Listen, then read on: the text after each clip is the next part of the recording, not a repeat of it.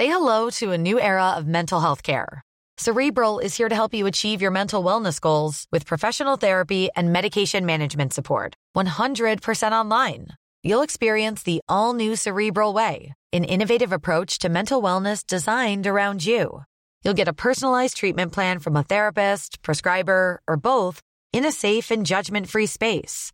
Your cerebral therapist or prescriber will outline a customized plan with clear milestones along the way so you can get to feeling your best. With Cerebral, you're not alone in your mental health journey. We're here to empower you to live a fulfilling life. So take that first step towards a brighter future and sign up today at cerebral.com slash podcast and use code ACasts to get 15% off your first month. Offer only valid on monthly plans. Other exclusions may apply. Offer ends July 31st, 2024. See site for details. Il est midi, bonjour, soyez bienvenus. Je suis très très heureux de vous retrouver. 12h, 14h, vous connaissez le rendez-vous, c'est Midi News, deux heures d'information non-stop avec le cocktail que vous connaissez par cœur, des témoignages, des reportages et des débats. Je vous présente l'équipe de grands témoins qui m'entoure dans quelques instants, mais tout de suite, tout de suite, oui, le sommaire de notre première heure. À la une, à la une, oui, nos agriculteurs encore et encore. Plusieurs syndicats agricoles vont être reçus aujourd'hui par Gabriel Attal. Emmanuel Macron les recevra demain. En attendant, les agriculteurs sont dans l'entente. On va leur donner la parole. Les producteurs laitiers sont à Paris depuis ce matin. Ils ont manifesté devant l'Assemblée nationale. Ils vont distribuer du lait devant la Tour Eiffel. On sera à leur côté avec Augustin Donadieu et Laurent Sélarié. On sera aussi aux côtés des agriculteurs de Catalogne. Ils manifestent aujourd'hui du côté de Figueras. On retrouvera Jean-Luc Thomas et Nathan Témine. Ce midi, on vous reparlera encore de Mayotte avec un sondage CSA pour CNews, Europe 1 et le journal du dimanche. Avec cette question, êtes-vous pour la suppression du droit du sol à Mayotte? La réponse est oui à 73%. Quid sur l'ensemble du territoire on vous dit tout. Et puis ce midi, on va vous reparler des républicains. Ils veulent un référendum d'initiative partagée sur l'immigration. Ce texte reprend des mesures censurées en décembre par le Conseil constitutionnel. Voilà, là aussi, on va tout vous expliquer. On va faire maintenant un tour de l'information avec Mickaël Dorian, que je salue en ce mardi. Bonjour Mickaël. Bonjour Thierry, bonjour à tous. À la une de ce journal l'appel à la responsabilité du patron de la SNCF. Euh, face à la menace d'une grève, Jean-Pierre Farandou demande au syndicat de réfléchir et ajoute qu'il ne peut pas dire oui à tout sans mettre en péril l'unité sociale du groupe. Écoutez, il était l'invité d'RTL ce matin. Je regrette pour les Français, franchement, je suis, je suis chagriné, je, je regrette vraiment que la SNCF ne puisse pas être complètement au rendez-vous. On va, on va raisonner en termes de priorité. D'ailleurs, je me bâche qu'au dernier moment. Si aujourd'hui j'arrive à convaincre un contrôleur de ne pas faire grève, c'est 500 Français de plus qui peuvent partir en vacances. Voilà, donc il faut bien mesurer la responsabilité des uns et des autres. Les Vous les appelez à la responsabilité, ces contrôleurs ouais, Je les appelle à, à, réfléchir, à bien prendre la dimension des avancées qu'on a été faites. Elles sont sérieuses, elles sont solides, elles sont cohérentes. Et je le redis, on est prêt à traiter toutes leurs revendications, mais dans un processus à froid qui met de la cohérence sociale. Dans les orientations que j'ai donné à voyageurs, c'est on va partout. Mmh. Bien sûr, on va essayer de faire tous les trains qui vont à aux vacances de neige dans les Alpes et dans les Pyrénées. Et enfin, notre offre Junior et compagnie. Autre mouvement social, celui des producteurs de lait qui manifestent aujourd'hui devant l'Assemblée nationale. Ils sont près d'une centaine. Une distribution euh, de lait doit aussi avoir lieu cet après-midi devant la Tour Eiffel. Ils jugent les annonces faites par Gabriel Attal insuffisantes. Dans l'actualité euh, également, le vol des voitures euh, en hausse en France, plus de 11,1% en un an. Le niveau dépasse même celui euh, d'avant Covid, à la manœuvre des réseaux criminels internationaux qui opèrent la plupart du temps sans effraction. C'est un sujet de Maxime Leguet. Le phénomène des vols de voitures n'en finit plus d'accélérer. Sur l'année 2023, plus de 70 000 déclarations de vol ont été effectuées, soit une augmentation de 11,1% en un an. Une tendance inquiétante et qui interpelle. Parmi les véhicules les plus prisés, on retrouve la Renault Clio 4 avec 2378 vols, la Peugeot 3008 avec 1181 vols, ou encore la Toyota RAV4 5 avec 1151 déclarations de vol. À la manœuvre, des réseaux criminels internationaux qui opèrent la plupart du temps sans effraction. Un simple piratage du système électronique du véhicule leur permet d'en prendre le contrôle avant de les revendre à l'étranger Destination particulièrement concernée, la Côte d'Ivoire et le Togo, où les véhicules, une fois volés, sont affrétés via des conteneurs. Les départements les plus touchés par ces vols sont le Val d'Oise, la Seine-Saint-Denis et les Bouches-du-Rhône. Dans le reste de l'actualité, le lycée musulman Averroès de Lille saisit le Conseil d'État. Hier, le tribunal administratif a confirmé la décision de la préfecture du Nord de mettre fin aux subventions publiques accordées à l'établissement pour enseignement contraire aux valeurs de la République, des accusations que conteste le lycée Averroès. Et puis une question à l'approche des Jeux Olympiques de Paris 2024. Est-ce que les balcons des immeubles parisiens sont assez euh, solides? On risque en effet de voir des personnes s'y agglutiner pendant euh, la cérémonie d'ouverture, notamment, ce qui inquiète les professionnels de l'immobilier qui réclament une campagne de vérification. Reportage d'Adrien Spiteri, Bamba Gay et Augustin Donadieu. Depuis ce balcon, la vue sur la Seine est splendide. Cet Italien est propriétaire de cet appartement situé en face de l'île Saint-Louis. Lui et sa femme seront aux premières loges pour assister à la cérémonie d'ouverture des Jeux Olympiques. Et visiblement, ils ne seront pas seuls. Nous serons ici, invitant quelques amis euh, qui sont déjà manifestés intéressés à venir nous rejoindre pour euh, admirer la scène et la cérémonie. À une centaine de mètres de là, un autre logement bénéficie des mêmes avantages, mais sa locataire est moins confiante elle doute de la solidité de certains balcons avoisinants. C'est quand même un immeuble parisien, donc là c'est un balcon qui est quand même euh, assez solide. Mais c'est vrai que sur certains balcons, il y a seulement des petites. Euh, enfin, il y a certains balcons, euh, c'est vrai, qui sont plus fragiles. Des balcons surchargés et qui pourraient céder, c'est également la crainte de ce professionnel en immobilier. Il a alerté la préfecture sur les risques d'effondrement. Ce qui va poser problème, c'est l'utilisation excessive ou anormale, euh, l'agglomération des personnes sur les balcons qui vont générer une surcharge de plancher et des appuis plus importants sur les garde-corps. Si on se met à plusieurs ici, 3, 4, 5 personnes, d'avoir un risque de chute. Olivier appelle les propriétaires d'immeubles à faire vérifier les façades et la bonne tenue des garde-corps.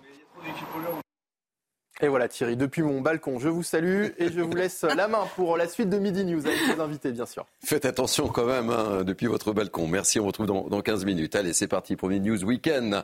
Je vous présente l'équipe d'habitués de grands témoins le mardi avec euh, Sonia Barouk que je salue évidemment, j'espère qu'elle va mieux.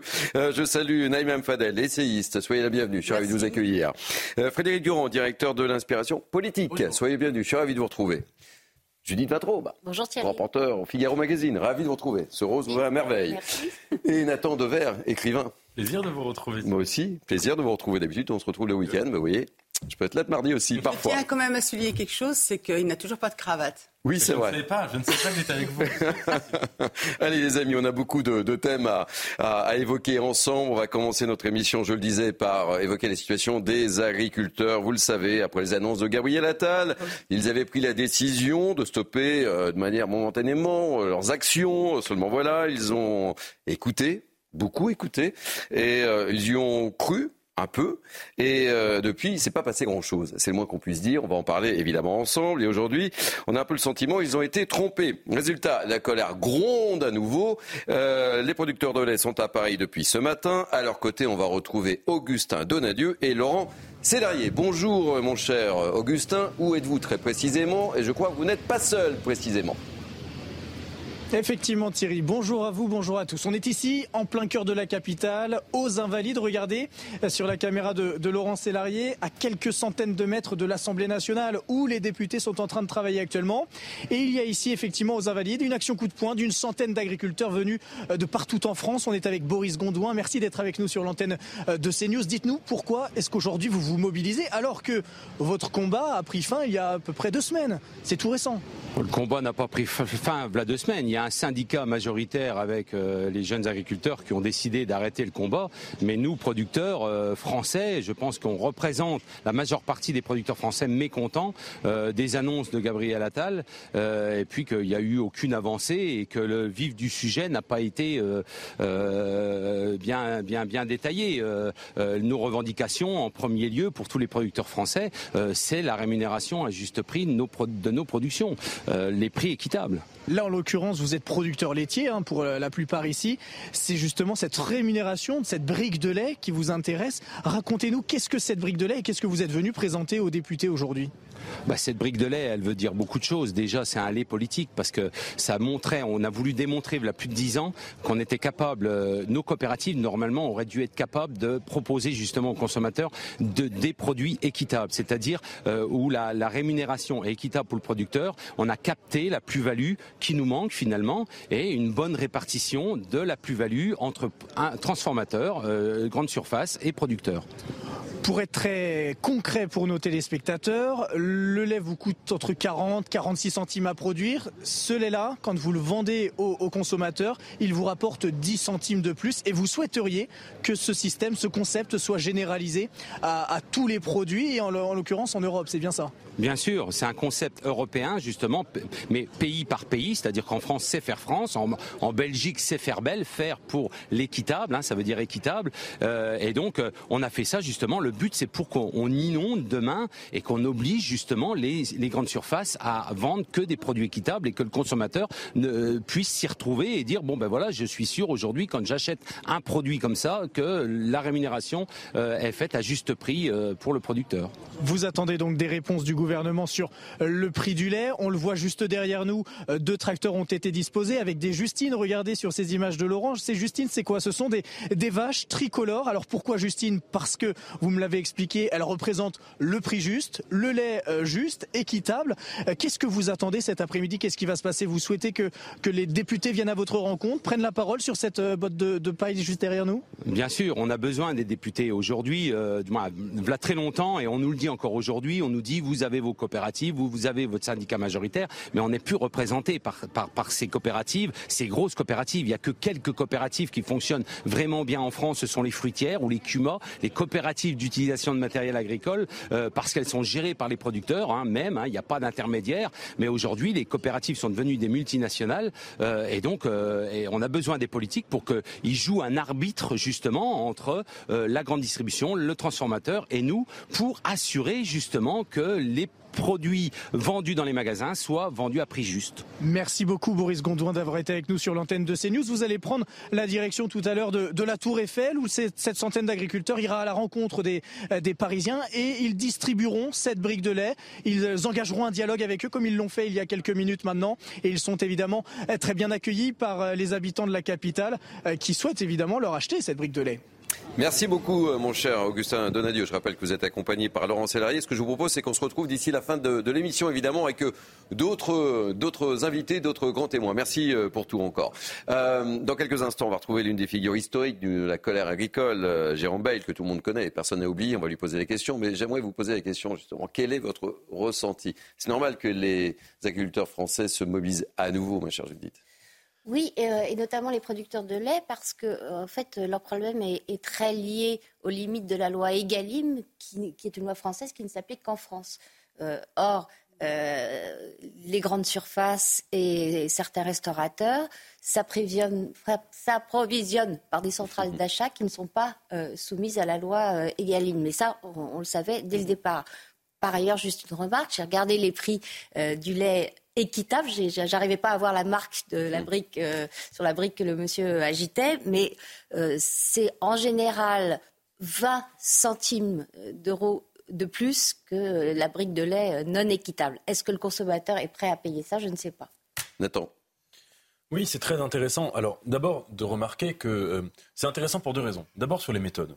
on voit ici que globalement, euh, la colère des agriculteurs depuis le début, même s'il y a eu quelques dégradations, la mutuelle brûlée de Narbonne, etc. ça s'est passé relativement globalement, dans le tout ça se fonctionne de manière extrêmement pacifique et que là, ils estiment que euh, les annonces euh, faites par Gabriel Attal sont insuffisantes, notamment s'agissant de la question précise du lait, et qu'ils le font, on le voit bien, de manière très constructive d'un point de vue politique. Deuxièmement, il me semble quand même que ça vient rappeler qu'il y a toute une contradiction dans le traitement de cette colère qui est que même si le politique a voulu euh, avoir une approche très volontariste en disant qu'ils allaient euh, prendre des résultats euh, tout de suite, que globalement, en fait, les causes de la souffrance d'agriculteurs sont des causes que personne n'entendra remettre en question, à savoir la mondialisation et le libéralisme. Et, ces deux causes-là, euh, euh, même si le politique peut ajuster, et à mon avis c'est tout l'enjeu de ce qui va se passer, c'est que s'il y a une réponse politique à cette colère des producteurs de lait, ils vont essayer d'ajuster en mettant des moyens de pression, etc. Mais que globalement quand même, le, logiciel euh, dans lequel les agriculteurs en sont venus à souffrir de plus en plus ces dernières années, c'est un logiciel par rapport auquel il n'existe pas, enfin en tout cas qui ne s'inscrit pas dans une alternative politique. Est-ce qu'on peut dire concurrence faussée plutôt que libéralisme? Oui, vous avez raison. En tout cas, sans frein. Attention, ne commencez pas à fâcher Judith. Naïma et, Frédéric, et, juste après on retrouve Julien Bay. Concurrence euh, déloyale, parce que c'est ce qu'ils dénoncent depuis le début. Mm. C'est qu'il n'est pas normal qu'eux doivent, soient contraints par des normes euh, que les autres pays euh, européens n'appliquent pas.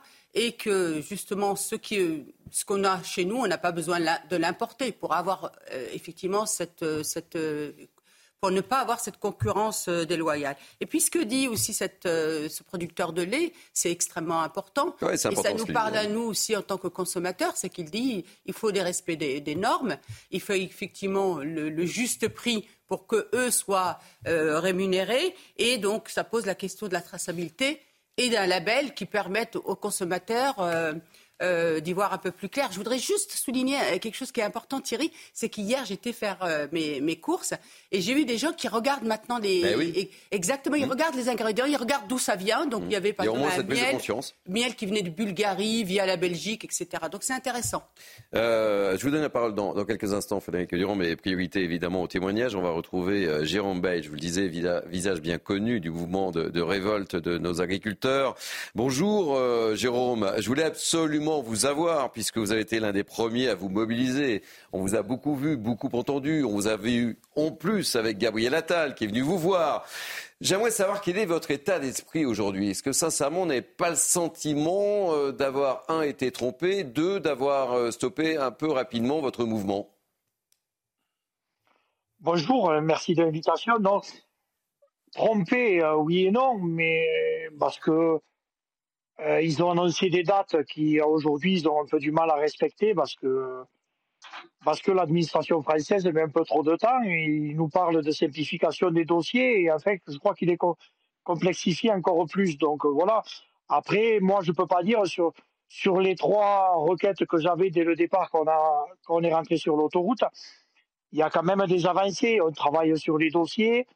Maintenant, comme je le dis, c'est plus le gouvernement, c'est l'administration qui, qui, essayent de, de, ralentir au maximum le truc parce que peut-être qu'ils ne sont pas habitués à travailler le samedi et le dimanche, mais, mais il va falloir qu'ils s'y mettent. Vous nous avez habitués à un vrai franc-parler, mais qu'est-ce que vous avez au fond de la tête? Là, au moment où je vous parle, en ce mardi, il y a des réunions cet après-midi. Emmanuel Macron va, va, va réunir aussi d'autres agriculteurs demain. Qu'est-ce que vous avez au fond de la tête, sincèrement? Allez. Qu'est-ce que j'ai? Là, je vais vous le dire clairement, j'ai faim, vous voyez? Mais en, en, dehors de ça, euh, je pense que les syndicats ont repris, les syndicats ont repris la main, euh, ont repris la main de, du mouvement qu'on avait lancé. Maintenant, c'est eux qui ont, qui ont, plus de pouvoir que nous et, et qui ont aussi des discussions qui sont plus euh, étendues sur le territoire que nous on avait au début. Euh, Maintenant, euh, j'ai eu la chance de m'entretenir avec des responsables du gouvernement il n'y a pas longtemps. Je leur ai dit, ne nous trompez pas. Ne nous trompez pas et vous trompez pas. Parce que je pense qu'ils ont compris que les agriculteurs français pouvaient se mobiliser très très rapidement et de, manière, et de manière très massive. Donc, euh, euh, je vais dire que c'est un sursis. Voilà. Donc vous êtes prêt à vous remobiliser, c'est ce que vous êtes en train de nous dire dans, dans Billy News? Ah, mais, mais on est prêt, on est bien sûr, nous aussi. Si m'ont menti, moi j'ai tenu parole. Euh, c'est ce que j'ai expliqué. C'est ce que j'ai expliqué. Moi j'ai tenu parole. J'avais trois points. Je voulais des avancées sur ces trois points avec des mesures concrètes. On les a eues. Maintenant, je trouve que ça va pas assez vite. Alors c'est peut-être moi qui suis pressé, mais moi je le dis et je le répète. Euh, les agriculteurs travaillent le samedi et le dimanche quand il faut rendre des dossiers rapidement. Maintenant, ils n'ont qu'à faire pareil. Et nous, quand on a une date euh, de clôture d'un dossier ou d'un paiement, quand on ne l'a pas respecté, on a 10% de pénalité dans la tête. Et eh est-ce qu'on ne pourrait pas appliquer pareil si le gouvernement euh, ne, ne respecte pas les dates et les heures? Et eh euh, qu'est-ce qu'on va faire? Nous, on n'aura aucun moyen de pression financière sur eux, mais par contre, on aura des moyens de, de refaire entendre notre colère. Merci beaucoup. C'était important de, vous avoir aujourd'hui, euh, juste avant la, réunion de cet après-midi, Gabriel Attal, et, la réunion de demain. Merci beaucoup et, bon appétit puisque vous avez faim.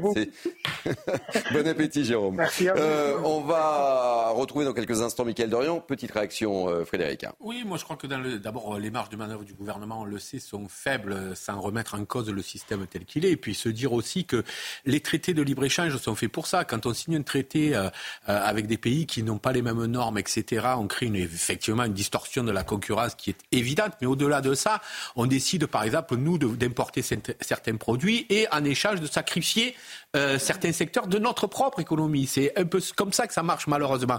La concurrence, elle est peut-être libre, mais elle est toujours faussée. Euh, c'est-à-dire que euh, la concurrence libre et non faussée, ça n'existe pas. ça existe d'un point de vue théorique en économie, mais dans la réalité, ça n'existe pas, puisque pour qu'elle soit mmh. non faussée, il faudrait que les règles soient absolument identiques partout, les salaires absolument identiques partout, ce qui n'est évidemment jamais le cas. Donc en dehors de la, de la, de la théorie, ça, dans les faits, ça n'existe pas. Donc ça va recommencer.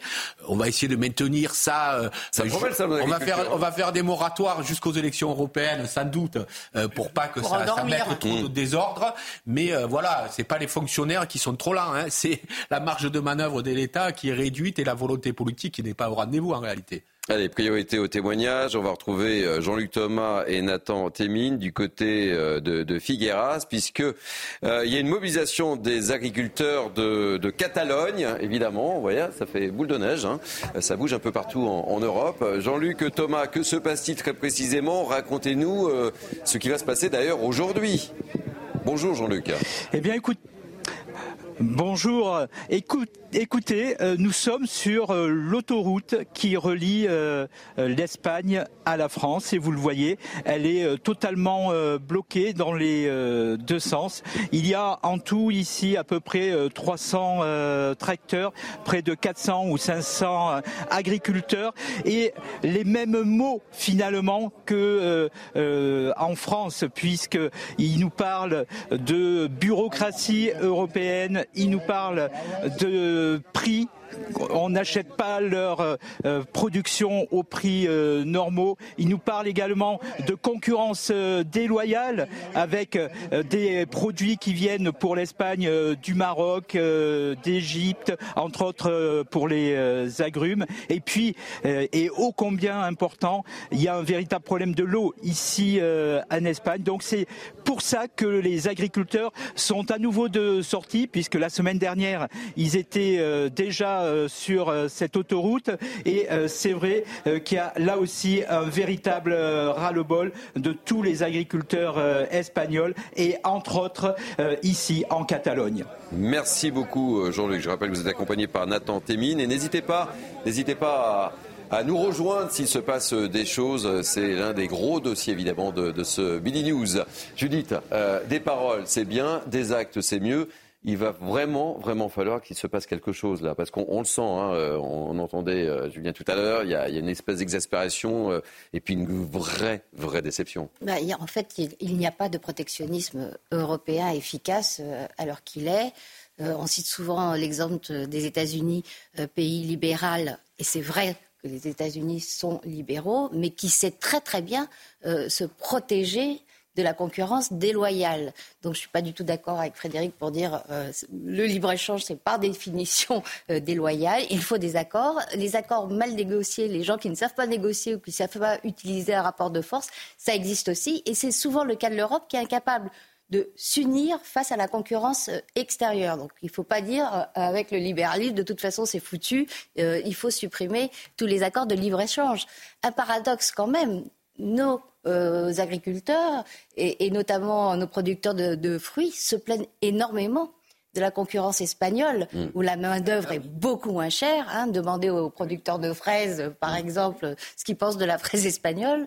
Euh, donc il y a aussi un, problème de concurrence bien intérieure. A dit Frédéric, en ah fait. non, non, non. Frédéric a, l'air de dire que tout accord de libre-échange, par définition. À un moment, on peut être d'accord. ce que j'ai l'air de dire, ce que je dis. Euh, euh, oui, c'est important. Si j'ai mal, si mal, compris, tant mieux. Non, non. Ce que je dis, c'est qu'il y a toujours une distorsion de concurrence. Parce que pour qu'il n'y ait pas, pour que la concurrence soit non faussée, il faudrait, je vous le rappelle, que toutes les conditions soient identique, toutes choses égales par ailleurs, non. me disent aussi bien les économistes.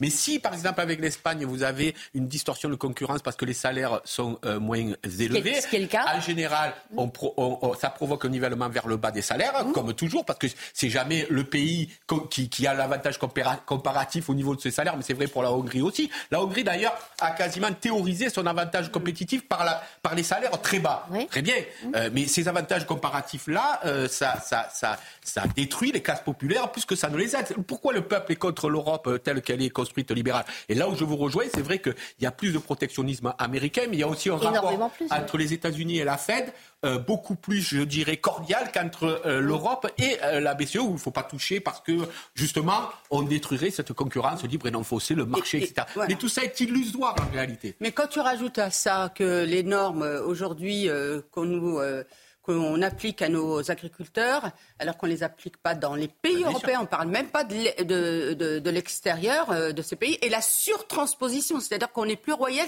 que le roi. On parlait des fruits et légumes. 70% des fruits sont importés aujourd'hui, 30% des légumes, vous vous rendez compte? 70% des, euh, des produits de la mer sont importés alors que nos, pêcheurs n'arrivent pas à écouler. Et autre chose, concernant par exemple le miel. Alors je me suis intéressée au miel parce que c'est quelque chose. Ah, vous avez fait votre part chez vous, hein. vous avez vérifié. Hein. ah oui, j'ai vérifié. Aujourd'hui, nos, apiculteurs ont du mal à écouler leur miel. Ils ont des tonnes de miel qui n'arrivent pas à écouler, euh, euh, à écouler pardon, alors qu'on en importe. Il y a quand même quelque chose qui ne va pas. Donc tout simplement remettant 80%. Et puis les cornichons. Alors j'en ai parlé la dernière fois. les cornichons. non, ça m'a choqué. Ça avait les cornichons. Voilà, ça m'a choqué. 80 des cornichons sont importés d'Inde. Donc il y a un problème. Elle a fait un tabac avec les cornichons la dernière fois dans Mini News Weekend. Hein. Allez, les amis, on va marquer une première pause dans ce Mini News. On se retrouve dans quelques instants. On parlera de Mayotte avec euh, ce sondage euh, pour ou contre la suppression du droit du sol à Mayotte. On vous donne le résultat dans quelques instants. Allez, restez avec nous. C'est sur CNews que ça se passe. Et n'oubliez pas, nulle part ailleurs. Il est 12h31. Merci de nous accueillir chez vous. C'est News jusqu'à 14h. On fait un tour de l'info avec Mickaël Dorian. Cette fois, c'est promis, on retrouve Mickaël Dorian. Les agriculteurs euh, espagnols se mobilisent à leur tour. Depuis ce matin, ils multiplient les opérations escargots et les blocages routiers, notamment autour de Figueras et de la frontière avec la France. Ils dénoncent la concurrence déloyale des pays voisins. Et en France, justement, la coordination rurale hausse le ton et menace de reprendre les blocages s'ils ne sont pas entendus. Ils seront d'ailleurs reçus euh, demain à l'Elysée pour un état des lieux des annonces alors que Bruxelles vient d'adopter l'exemption aux obligations de jachère. Et puis Israël envoie une délégation au Caire pour de nouveaux pourparlers. Ils doivent y rencontrer des responsables américains, qataris et égyptiens. L'objectif est de trouver un accord de trêve dans la bande de Gaza et bien sûr la libération des otages israéliens par le Hamas.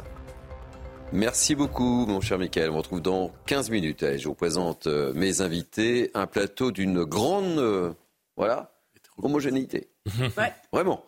Naïm Fadel, Judith Vintraube, Nathan Dever et Frédéric Durand. Ravi de vous accueillir à nouveau pour euh, bah, nous sommes ensemble jusqu'à 14h, il ne faut pas l'oublier. On va commencer en évoquant la situation en Mayotte. Je vous le disais, on va revenir sur cette annonce effectuée par Gérald Darmanin euh, lorsqu'il s'est déplacé ce week-end à Mayotte. Et une annonce qui fait euh, grand bruit, hein. évidemment, la suppression du droit du sol à Mayotte. Et euh, on va commenter un, sondage, puisqu'on vous a posé la, question. C'est un sondage CSA pour CNews Europe 1, le journal du dimanche.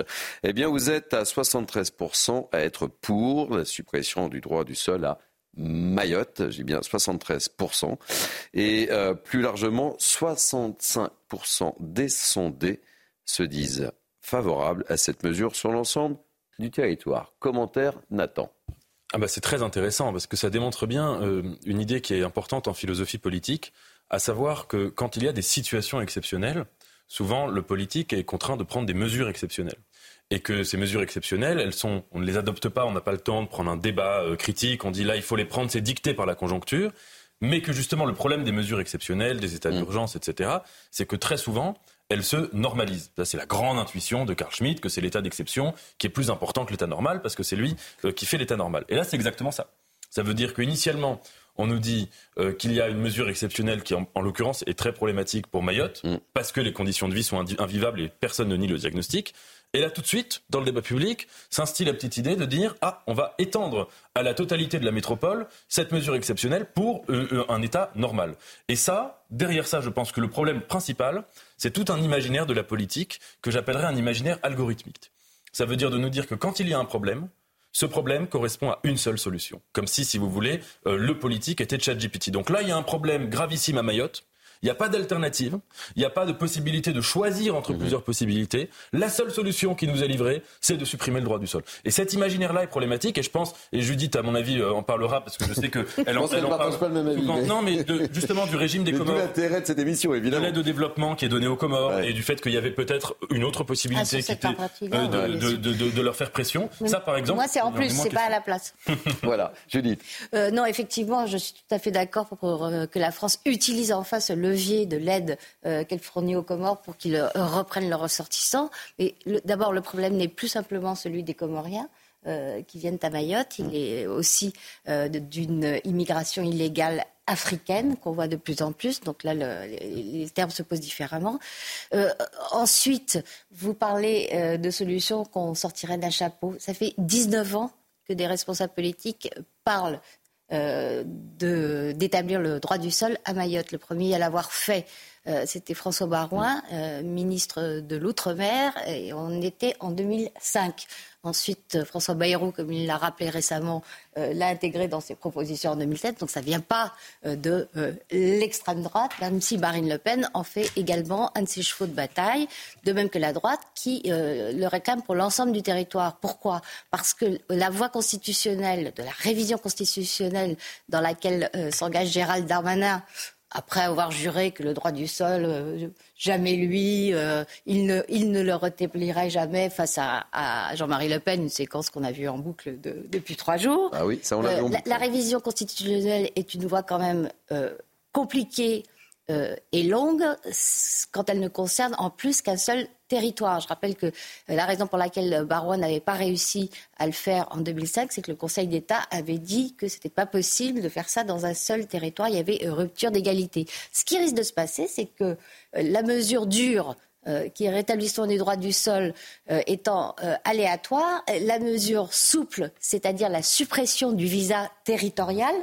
qui empêche euh, les gens qui ont un, titre de résidence euh, valable euh, à Mayotte de venir en métropole, mm. elle, elle est simplement réglementaire. Donc le gouvernement peut la décider quand il veut. Donc au bout du compte, il risque de se passer ce qui s'est passé pour la loi immigration, c'est-à-dire que les, mesures dures tombent parce que le Conseil constitutionnel ou le Conseil d'État disent qu'elles ne sont pas conformes à notre Constitution. En revanche, l'assouplissement, c'est bon. Frédéric, qu'est-ce qui vous surprend euh, dans ce sondage? C'est pas une surprise? Non, non, non, c'est pas une surprise. Après, bon, on est. le climat actuel en France. Ils sont concernés de très loin. Maintenant, est-ce que ça doit s'appliquer en France, etc. C'est une autre question. Bah, Mayotte, c'est la France aussi. Hein, il ne faut pas l'oublier. C'est important. pardon. Moi, la première chose que je constate, c'est que un, on parle des, départements très très pauvres. On est sur mmh. Mayotte, on est sur un PIB de 9 000 euros par an par habitant, quand on est à 40 000 euros en France. Ensuite, je ne suis pas sûr que ce fameux droit du sol, outre le fait qu'évidemment c'est un parcours législatif extrêmement complexe. D'abord, savoir est-ce que ça passe par référendum, est-ce que ça passe par au Congrès euh, pour prendre la décision, etc. Je ne suis pas sûr que les gens qui viennent aujourd'hui à Mayotte, c'est pour devenir français, parce que ça voudrait dire qu'ils se projettent dans un avenir. Moi, je crois que ils sont beaucoup plus dans l'urgence que ça, en réalité, dans des urgences tellement fortes que je ne suis pas sûr que la, la solution qui est proposée endiguerait de manière, euh, de manière euh, forte cette, cette immigration. Et ensuite, effectivement, la question de de la, du, visa, euh, du visa territorial, donc euh, lequel visa empêche celui qui l'aurait pour Mayotte d'aller ailleurs sur le territoire français. Euh, c'est une manière pour les Maoris de désengorger l'île, mais ça va être évidemment une réprobation générale pour le territoire métropolitain qui a déjà beaucoup ont le sentiment qu'il y a une immigration qui est mal maîtrisée. Naïma. Alors le droit du sol, en réalité, est un appel d'air formidable. Aujourd'hui, 80% des enfants scolarisés ne sont pas maorais. Plus de 50% de la population de, l'île est étrangère. Il y a l'hôpital, justement, à Mayotte, la majorité des femmes qui viennent accoucher ce sont des étrangères du Comore. Je pense qu'elles ont approché à long terme. Parce que, tout simplement, justement, parce que ah le fait de naître en France te donne des droits. C'est-à-dire que tu ne peux pas être expulsé puisque l'enfant est français. C'est la même chose qu'on rencontre ici. Vous pouvez euh, parler avec tous les responsables, notamment des centres d'hébergement, du Alors maintenant, il y a des conditions, c'est trois mois de résidence. Non, non. Euh, je, en France, par exemple, il y en a aujourd'hui, et je, je l'ai rencontré aussi, des femmes qui viennent accoucher. Et donc, on les garde, il y a les, les droits, etc. Notre pays, euh, c'est quand même un pays où il y a des droits, et notamment liés au droit du sol. Et ensuite, quand euh, elles sont installées, on a tout à coup aussi le mari qui arrive et qui demande la filiation de l'enfant. Donc on sait très bien aujourd'hui que c'est un moyen de pouvoir rester en France, le droit du sol. et cette interrogation qu'il y a à avoir par rapport au droit du sol, elle est importante. C'est-à-dire qu'à un moment, il y a une démarche qui doit être faite, à mon avis, pour avoir la nationalité française. Ce n'est pas euh, naître par, par, hasard dans un pays ou arriver pour ça, je trouve que c'est dévoyer, c'est euh, je finis juste ça, c'est dévoyer le droit du sol. Le fait à un moment de demander aux gens qui sont installés de pouvoir faire même de faciliter l'octroi de la nationalité, pourquoi pas? En quoi c'est déshonorant et en quoi c'est euh, contraire aux droits de l'homme, par exemple? D'ailleurs, ça existe déjà. ça existe déjà. Ça existe déjà. Ben oui, je suis, ça existe. Et à Mayotte, ça existe aussi à des conditions depuis 2018 qui sont différentes. trois mois, ce que je veux dire, c'est que s'il y a rupture d'égalité, elle existe déjà. Non, mais trois C'est ça, que j'essaie euh, d'expliquer. Ensuite, moi, je continue de pas. D'abord, c'est un mélange de droit du sang et de droit de sol, la, loi française. C'est pas vrai qu'elle serait que droit du sol ou que droit du sang. Sinon, ben, si vous êtes d'enfant français euh, né à l'étranger, vous êtes français automatiquement. Alors que c'est bien le sang qui parle. Là, c'est pas le, c'est pas le, territoire. La question de savoir si on est l'enfant euh, d'un peuple ou l'enfant d'un territoire, il y a, y a, toujours eu ce mixte. Je rappelle quand même que le droit du sol apparaît en France en 1315. Ça veut dire, c'est un édit royal. C'est pas les conservateurs de pour avoir de la main d'œuvre. Exactement. Et notamment pour Évidemment, partir, pour euh, avoir, de la main d'œuvre, on fait tout. Et des soldats notamment. Et, et, pas cher de préférence. Mais en effet, Allez, deux mots, Nathan, parce que je voudrais qu'on parle des républicains juste après. Évidemment, c'était pas les mêmes conditions historiques que le droit du sol actuel. Évidemment qu'il y avait des intérêts politiques derrière. le monde a changé depuis. Mais enfin, le texte est très intéressant. Euh, nous, c'est nous Louis X qui parle, nous, considérant que notre royaume s'appelle le royaume des Francs, euh, des hommes libres, mm. Mm. nous voulons que la chose soit accordante au nom. Donc l'idée qu'il y a derrière ce texte qui est l'ancêtre lointain du droit du sol actuel, c'est l'idée que la France est une terre de liberté qui libère les gens qui la touchent.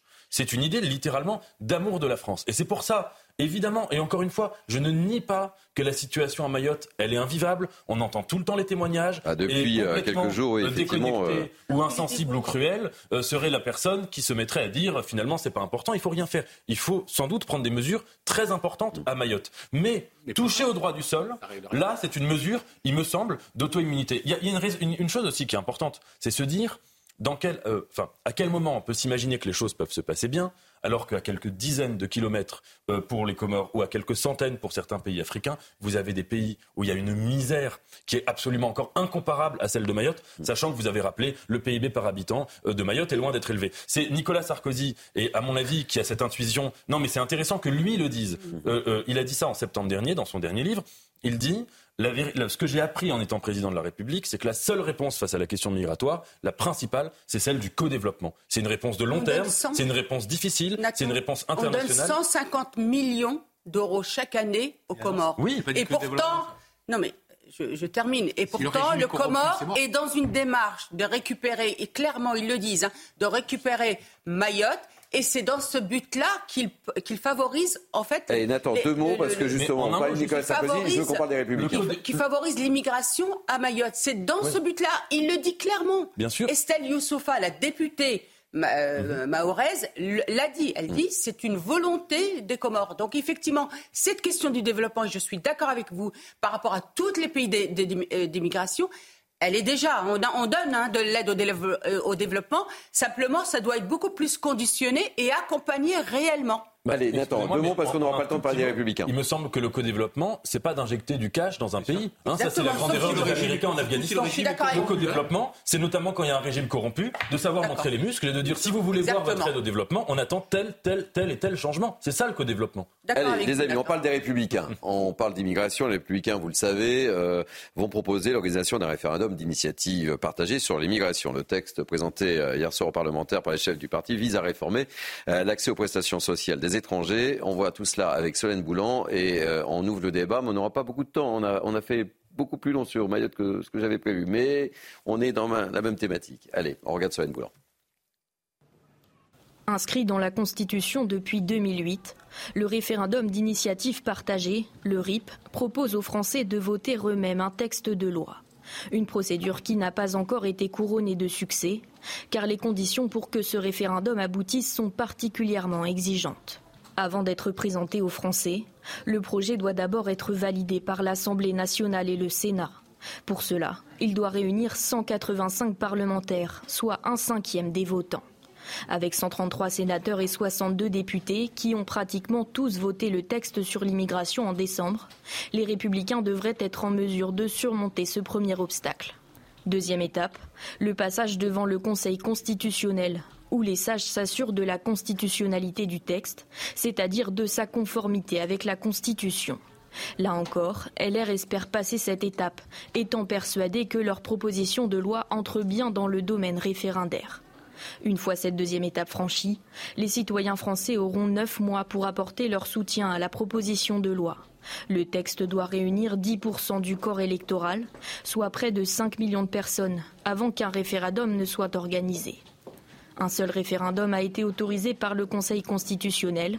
Il visait à contester la privatisation d'aéroports de Paris.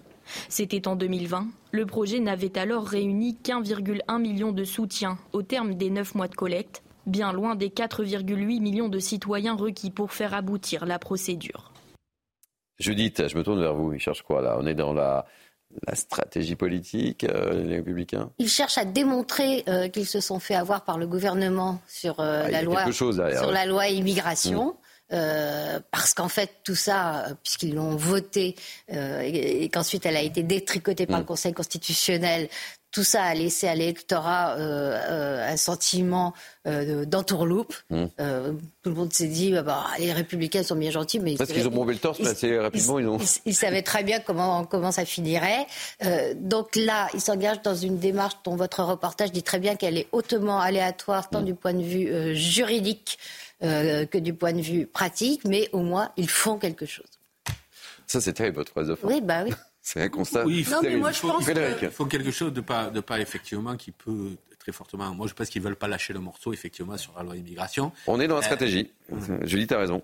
Oui, oui c'est une manière d'exister, parce que c'est mm. difficile pour les républicains d'exister aujourd'hui, comme c'est difficile pour les socialistes d'ailleurs d'exister. Ils ont quand même structuré la vie politique pendant 30 ans, c'est un peu difficile de, euh, de disparaître euh, de la sorte. Non, moi je pense que ça va être extrêmement compliqué. Puis le référendum, c'est très bien, mais il y a un défaut au référendum, c'est qu'en général, c'est une question par oui ou par non. Et là, je ne vois pas très bien quelle serait la question. Si la question c'est voulez-vous une immigration plus régulière en France, la réponse va être oui mm. à 99,9%. Sauf qu'elle ne nous dira rien de la suite. Euh, parce que oui, tout le monde euh, aujourd'hui s'accorde à dire que, et dans tous les pays du monde d'ailleurs, pas qu'en France, que l'immigration doit être régulée, puisqu'on n'est pas en phase de prospérité, et, et, la, et cette phase-là de, plutôt de récession amène à ça. Mais je vois pas très bien, quel, moi je serais curieux de savoir quelle est la question. Qu'est-ce qu'il recherche? Je sais pas. Non, la question, la question. Non, mais il y aura des questions. Hein, ils ont déposé ah, des questions. D'abord, euh, Frédéric, euh, l'objectif d'un parti politique, c'est de faire de la politique. Mm. Donc euh, voilà, je pense peut-être une stratégie, mais pour moi c'est une, une, bonne idée pour reprendre en fait la main sur cette, ces questions-là. Oui, mais c'est pas possible. Compris, non, oui, mais de ce que j'ai compris, euh, Thierry, c'est qu'il voulait reprendre en fait la loi immigration. Mm. Ce qui a été retoqué, mm. et justement, voilà, par le Conseil. Oui, il y aura plusieurs items. Voilà, exactement, pour justement le présenter lors d'un référendum. Euh, c'est vrai que le RIP, l'organisation est très très difficile. Tout est fait en fait, euh, c'est quelque chose qui a été pensé, mais tout est fait pour qu'il n'aboutisse pas hein, ce truc-là. Hein. J'ai jamais rien compris. Mais à mon avis, ah, imaginez ça, peut, lancer, hein. oui, mais ça peut lancer à mon avis une bonne dynamique, notamment euh, à la lumière des sondages actuellement. Donc pour eux, bah, effectivement, ça peut être une, une, une stratégie payante, notamment qu'on a euh, les, les, élections européennes au mois, au mm. mois, de juin, donc ça peut être euh, intéressant. Bon, affaire à suivre. Hein. Euh, Nathan. Oui, il me semble que la, vertu du référendum, c'est d'élever le niveau du débat public. Ça veut dire dans une élection normale, quand on vote sur des individus, naturellement, il n'y a pas que des considérations politiques, il y a aussi des considérations très superficielles. On l'a vu en 2017, où on a voté pour quelqu'un, et que la, plupart, la, la, plupart des raisons, c'était parce qu'il était éloquent, qu'il était beau, qu'il était ceci, qu'il était cela. C'était pas politique. Quand on fait un référendum, la campagne avant, elle, doit avoir cet intérêt de porter sur des idées et pas de porter sur des, sur des choses superficielles. Moi, la double réticence que j'ai, c'est en effet d'abord celle de Frédéric. Je pense qu'un référendum binaire, souvent, justement, au contraire, ça simplifie le débat et que ce qui serait intéressant, ce serait de faire des référendums à questions euh, ouvertes. Mhm. Et en effet, c'est le cas. Et deuxième chose, c'est que je pense que le référendum n'a de sens que s'il s'inscrit dans une, et ça c'est ce qu'avait très bien vu notamment Rousseau, c'est que la vie démocratique, c'est aussi une vie qui n'est pas seulement l'action de voter. Dans une configuration sociale, dans une configuration politique où le débat public est de bonne qualité. Est-ce que l'immigration est la thématique en France où le débat public est de la meilleure qualité? Où il y a le moins de démagogues, où il y a le moins de raccourcis, où il y a le moins de populisme, pour le dire en un mot, je n'en suis euh, pas sûr. Peut-être qu'il y a des sujets par lesquels il n'y a pas eu de référendum en France depuis euh, très très longtemps, depuis 20 ans. Peut-être qu'il y a des sujets par lesquels on pourrait commencer de manière plus euh, politique et de Quand il y a manière un référendum, on l'annule. Euh, 2005, je suis désolé, mais c'était une question qui était posée sûr. au peuple. On s'est dit que le peuple n'était pas très sérieux et qu'on allait refaire passer ça par les représentants du, du dit peuple réunis en congrès et qu'on obtiendrait bien les trois cinquièmes du Parlement pour être raisonnable. Les amis, on marqué une pause. Euh, C'est la mi-temps de News. On se retrouve dans quelques instants avec deux, deux affaires qui nous ont profondément choqués au sein de la rédaction de CNews. Est-ce que c'est le nouveau visage de l'antisémitisme? On peut se poser la question où à Londres, des personnes juives ont été chassées carrément d'un théâtre. Et puis autre affaire euh, en en Suisse, je vais vous amener à, à Davos. Un magasin de sport d'hiver refuse tout simplement de louer du matériel aux personnes juives. Vous avez bien entendu, nous sommes en 2000. 24. Quelle drôle d'époque. A tout de suite. Et n'oubliez pas l'application, évidemment. Oui, j'allais oublier l'application. Si vous voulez tout savoir sur CNews, euh, les journaux, les informations, les chroniques, vous prenez votre téléphone, vous scannez le QR code, vous allez pénétrer dans l'univers de CNews. ne l'oubliez pas, vous pouvez le faire, vous le laisse un peu euh, à l'écran. Allez, c'est sur CNews que ça se passe, c'est nulle part ailleurs, je ne cesse de le, de le répéter. À tout de suite. Il est quasiment 13h. Rebonjour. Merci de nous accueillir pour cette deuxième partie de Mini News. Je représente l'équipe de grands témoins euh, qui m'entoure depuis une heure. Mais tout de suite, le sommaire avec un programme très chargé, vous allez le voir, pour cette partie 2. À la une, le nouveau visage de l'antisémitisme avec deux affaires qui nous ont profondément interpellés et choqués à la rédaction de, de CNews. À Londres, tout d'abord, des personnes juives ont été chassées d'un théâtre durant la représentation. C'était samedi. Un comédien a encouragé la salle à se lever pour soutenir la Palestine. Un spectateur israélien a refusé de se lever. On vous racontera ce qui s'est passé juste après. Autre affaire également qui nous a interpellés à Davos, en Suisse. Un magasin de sport d'hiver refuse lui carrément de louer du matériel aux personnes juives. Affiche en hébreu à l'appui sur la vitrine. Quelle époque Et oui, je le disais, nous sommes bien, vous ne rêvez pas, nous sommes bien en 2024. Dans Billy News, vous le savez, on aime être au plus près de vos préoccupations et sans être oiseau noir, je crains que si vous devez prendre le train pour ces vacances, il va vous falloir vous armer d'une certaine patience. Il y a un parfum grève dans l'air à la SNCF pour le week-end prochain. Pourquoi? On vous dit tout. Et puis enfin, on vous parlera de la porte de la Chapelle à Paris. Selon Anne Hidalgo, cet endroit doit être aussi beau que les Champs-Élysées. Eh bien, on l'a prise au mot. On a envoyé l'une de nos équipes sur place pour vérifier. Verdict un petit peu difficile dans notre émission. Voilà, vous savez tout ou presque, mais euh, juste avant les Jeux Olympiques, tout ça, ça promet. Lui, il est à l'heure. Vraiment, euh, il a quitté son balcon, mais toujours présent. Michael Dorian pour un tour d'horizon de l'information. Bonjour Thierry, bonjour à tous. Les producteurs laitiers manifestent aujourd'hui à Paris. Ils sont près d'une centaine et jugent les annonces faites par Gabriel Attal insuffisantes. Écoutez, euh, nous, nous, serons euh, en direct avec Solène Boulan dans un instant dans Midi News depuis le quartier des Invalides.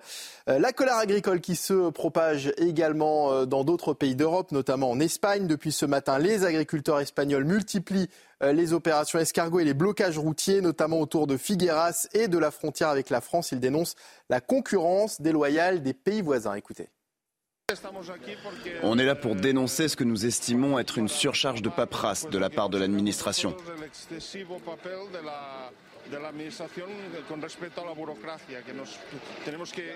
Deux jours par semaine, on doit remplir des papiers, des papiers et des papiers.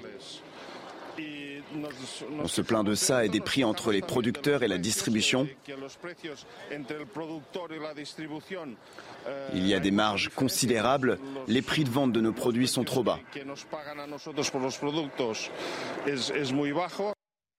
L'appel à la responsabilité du patron de la SNCF à présent, face à la menace d'une grève le week-end prochain, Jean-Pierre Farandou demande au syndicat de réfléchir et ajoute qu'il ne peut pas dire oui à tout sans mettre en péril l'unité sociale du groupe. Les précisions de notre journaliste éco Éric de Riedmaten.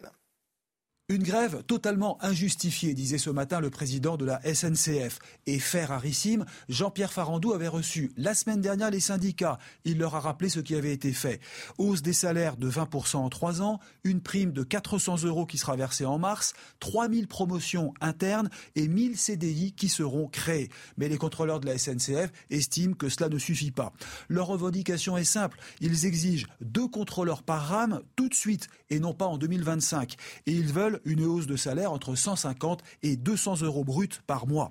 Pour le moment, le préavis est maintenu par la CGT et Sudrail, avec en plus un collectif de 3700 contrôleurs présents sur Facebook qui peut tout bloquer sans passer par la base. Les contrôleurs ont beaucoup de pouvoir, ils contrôlent certes les billets, mais ils assurent aussi la sécurité à bord. Ils donnent le départ du train après avoir vérifié que les portes sont bien fermées. Donc, sans contrôleur, pas de train, d'où la crainte d'une grosse pagaille dès vendredi dans les gares.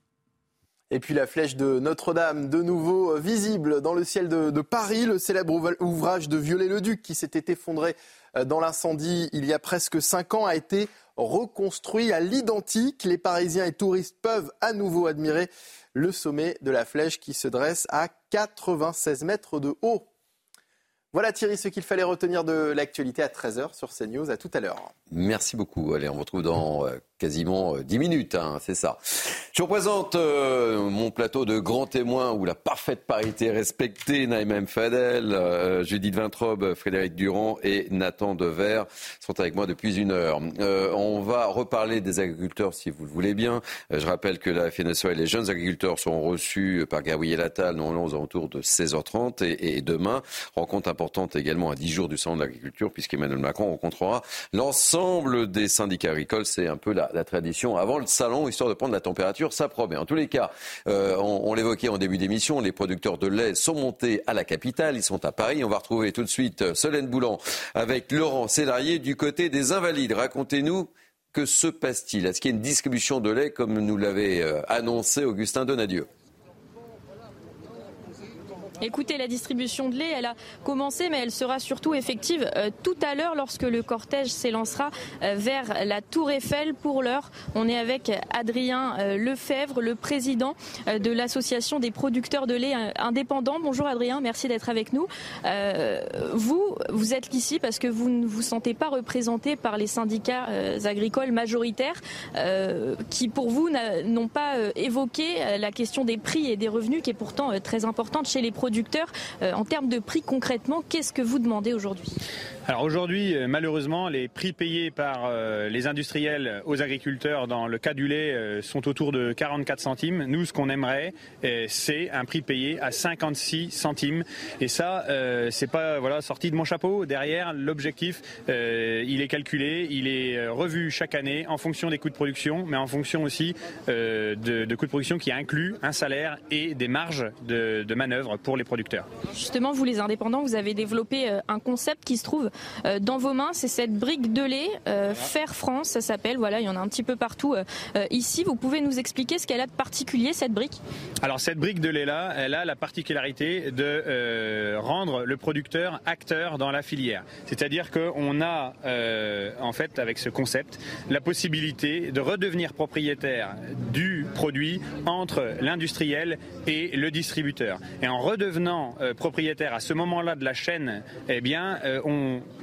va en fait participer à tout ce qui est euh, bénéfice euh, du côté du commerce. Et c'est ce qui nous manque aujourd'hui. Les producteurs dans la filière classique, hein, euh, donc c'est-à-dire producteurs, transformateurs, distributeurs, sont le premier échelon, mais sont que dépendants des cours et des prix de marché. Nous là, on reprend la main, on, s'est repris en main il y a 11 ans, et ce qu'on veut aujourd'hui, bah, c'est que ça soit reconnu, puisque c'est ouvert à tous les producteurs de lait, c'est que ça soit reconnu d'utilité publique. On comprenne bien, cette brique, elle est donc, elle est donc vendue à 56 centimes. Le prix que vous demandez pour dégager une marge suffisante bah voilà, pour payer ses factures, pour pouvoir, vivre euh, dignement. En magasin, elle est vendue, vous me disiez, entre 1,25€, 1,29€, la, la fourchette un peu haute Alors c'est euh, c'est dans la moyenne haute, c'est sûr, des, prix du lait, mais c'est pas non plus le plus cher. surtout quand on y regarde du côté de la qualité. C'est-à-dire que là, on est sur des produits de qualité. Alors là, c'est un produit demi-écrémé, on fait aussi du lait entier, mais c'est des vrais produits sains, comme on sait les faire sur nos fermes. Et ça, bah, c'est aussi à comparer Et donc le, prix du lait dans les magasins va jusqu'à 1,40€, 1,45€. Nous, à 1,29€, je pense qu'on n'est pas déconnant. Et derrière, eh bien, on a tous les maillons de la chaîne produits en France, transformés en France, distribués en France, qui sont bien rémunérés. Et ce concept-là, il faut bien le comprendre, il est déjà présent dans sept pays européens. Et c'est ça notre force aujourd'hui, c'est de l'avoir dupliqué et de montrer que, que ce soit en France, mais ailleurs aussi, c'est possible. Merci Adrien Lefebvre. Donc ces briques-là, hein, on le disait, il y en a à peu près 2000 euh, aujourd'hui. Elles vont donc être euh, distribuées pour sensibiliser euh, les consommateurs. On va partir d'ici voilà, une petite demi-heure en direction de la Tour Eiffel. On s'y retrouve peut-être tout à l'heure. Eh ben, rendez-vous est pris si vous le voulez. Sven Boulan, je rappelle que vous êtes accompagné par Laurent Célarier. Allez, on va poursuivre les thèmes nous avons choisi d'évoquer ensemble avec euh, deux affaires qui nous ont profondément euh, choqués. Je vais d'abord euh, vous parler de, ce qui s'est passé à Davos en, Suisse, où un magasin de sport d'hiver refuse carrément de louer du matériel aux personnes juives. Et il ne s'en cache pas en plus, il a carrément collé une affiche en avoué sur sa vitrine. On voit le reportage de Tony Pitaro et je vous interroge parce qu'il y a une autre affaire qui s'est passée à Londres également du même acabit. Vraiment, quelle drôle d'époque. Une affiche en hébreu placardé sur le mur de cet établissement de Davos en Suisse, interdit aux personnes issues de la communauté juive de louer du matériel de sport. Suite à divers tristes incidents, dont le vol d'une luge, nous ne louons plus de matériel de sport à nos frères juifs. Cela concerne tous les équipements tels que les luges, les airboards, les ski curls et les raquettes à neige. Nous vous remercions de votre compréhension. Un acte antisémite condamné par le secrétaire général de la Fédération suisse des communautés israélites premièrement, je pense que c'est, que fake news, que c'est pas possible qu'en Suisse, euh, quelque chose comme ça est, possible. Et après, le, le, patron a dit oui, oui, c'est, c'est quelque chose qui vraiment il veut. Elle veut pas louer en juif, que c'est quelque chose, une décision qu'il a fait. J'étais complètement choqué euh, et je peux pas vraiment. Euh, pour moi, c'était quelque chose qui c'est pas possible en Suisse. Nous avons tenté de contacter l'établissement sans succès. Selon la Fédération suisse des communautés israélites qui a porté plainte, le patron s'est excusé. Des excuses qui ne sont pas acceptées. Il a dit oui, euh, le juif vraiment peut, euh, louer en nouveau. Je ne sais pas euh, quoi dire. S'il veut dire merci beaucoup, le juif, maintenant ils sont d'accord de louer en, juif. La police a ouvert une enquête pour discrimination et incitation à la haine. Hasard du calendrier, je vous rappelle, je ne sais pas si vous vous souvenez ce qui s'est passé le 13 février 2006. Yann euh, Alimi était euh, retrouvé euh, après avoir été torturé pendant, je rappelle, 24 jours avant de décéder des suites de, ses blessures le 20 janvier 2006. Mm. Il avait été enlevé dans les Hauts-de-Seine pendant trois semaines. Tout ça pourquoi? Parce qu'il était juif. Juif et, considéré avec tous les stéréotypes comme juif, donc riche. Et donc on pouvait soutirer de l'argent à sa famille. Il a été laissé pour mort dans non, je crois sur, euh, sur euh, des rails euh, de métro ou de, main de fer. C'est, moi, je suis, en fait, je suis, comment me dire, je, je, suis dégoûtée, écœurée. C'est-à-dire 2006, 2024. Vous, que quand j'ai vu cette information, je, je n'y ai pas cru. C'est-à-dire qu'on cible des personnes parce qu'elles sont juives. Hmm. Vous vous rendez compte? Je imaginais qu'on cible d'autres personnes parce qu'elles sont musulmanes. Voilà, c'est sidérant qu'aujourd'hui, en 2024, on puisse l'écrire. Et l'afficher ostensiblement. Hein, en l'affichant. On, l'assume. Hein, il y, a, Nathan et on fait le petit tour de table. Moi, je vous cache pas que c'est presque l'inverse. Ça veut dire quand j'ai vu cette information, euh, euh, j'y ai très, tout à fait cru parce que malheureusement, c'est tout à fait euh, plausible. C'est même entre guillemets l'état presque normal de la situation dans laquelle nous sommes. Mm. J'aimerais rappeler une chose qui est très importante. L'explosion d'actes et de paroles antisémites depuis le 7. Hein, ça a commencé le 7 octobre. évidemment. C'est-à-dire que ça n'a pas commencé, contrairement à ce qu'on pourrait croire, une lecture paresseuse, ce serait de dire euh, c'est lié à la riposte israélienne, les juifs sont associés à l'État d'Israël et donc on leur reproche le comportement d'Israël. Non. Ça a commencé le jour où Israël n'avait pas fait décoller le moindre avion, où ils n'avaient pas tiré une balle de, de, fusil et où euh, ils étaient juste euh, attaqués et qu'on attaquait des juifs qui avaient un pogrom. Il y a eu un effet mimétique de ce pogrom-là qui a déchaîné une vague d'antisémitisme dans le monde entier. Deuxièmement, euh, c'est quand même aussi un fait qui est marquant, euh, c'est que les gens, il y a beaucoup de gens en France et dans le monde qui ont évidemment une responsabilité très grave dans la montée de cet antisémitisme, dans la mesure où, un, le 7 octobre, ils ont refusé de condamner Ils ont parfois applaudi euh, euh, Black Lives Matter de Chicago, qui s'en était félicité, où ils ont relativisé. Et puis, après le 7 octobre, ils ont, alors en France, de manière très habile, c'est-à-dire en passant sous le coup de la loi, en disant jamais une phrase qui pouvait être considérée judiciairement comme antisémite. Mais enfin, ils ont soufflé sur les braises. Et ce qu'il faut remarquer, c'est que, notamment aux États-Unis, ça a été aussi le fait d'élites intellectuelles, c'est-à-dire d'universitaires, de gens. C'est c'est pas du crétinisme mm. euh, qui est euh, déployé. Donc à partir de là, euh, que des paroles antisémites ou, quasiment antisémites se déversent massivement, qu'elles puissent avoir une influence sur quelqu'un qui va se décider d'interdire la vente de, ski à des juifs ou dans un théâtre d'expulser un spectateur juif, en fait c'est tout à fait normal. On découvre juste le poids des paroles racistes. Frédéric.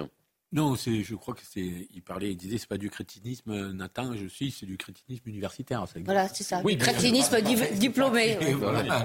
C'est pas réservé aux, autres classes sociales, mais euh, euh, non, moi je pense qu'il faut être absolument implacable, d'autant que le gérant apparemment se justifie en disant que cette population-là abandonne trop souvent ses, son matériel sur les pistes et qu'il donc il faut aller le collecter, etc. Voilà. Puis, eh, on est à Davos, hein. c'est ça. Voilà un peu la, justification qui est apportée, c'est-à-dire en disant, mais non, il y a absolument rien d'antisémite, c'est-à-dire qu'on on vous explique que parce que vous êtes d'une telle appartenance religieuse, vous avez tendance à euh, laisser, vos, laisser vos affaires comme ça.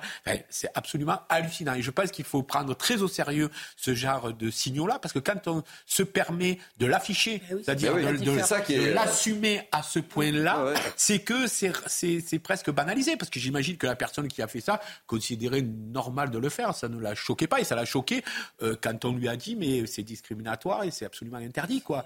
Euh, voilà, il y a une enquête qui est ouverte en Suisse à mm. ce propos, mais voilà, on en est là, et je pense qu'il faut être absolument implacable, parce que sinon, ça, on, banalise. Euh, c'est vrai pour l'antisémitisme comme pour le racisme, selon moi. C'est vrai pour toutes ces formes-là qu'il ne faut absolument pas euh, banaliser. Et, et, c'est d'autant plus vrai pour l'antisémitisme qu'il y a une, dans la réalité, dans les faits, une explosion euh, une explosion absolument enfin, incroyable de, de, ce, de, ce, de ce genre de faits liés aux, aux, événements, mais on sait bien que l'histoire de l'antisémitisme date depuis bien avant euh, et une sorte de diabolisation qui est bien plus vieille que, que les récents événements. la différence, Nathan, c'est que les actes antisémites qui ont effectivement explosé sont en général anonymes.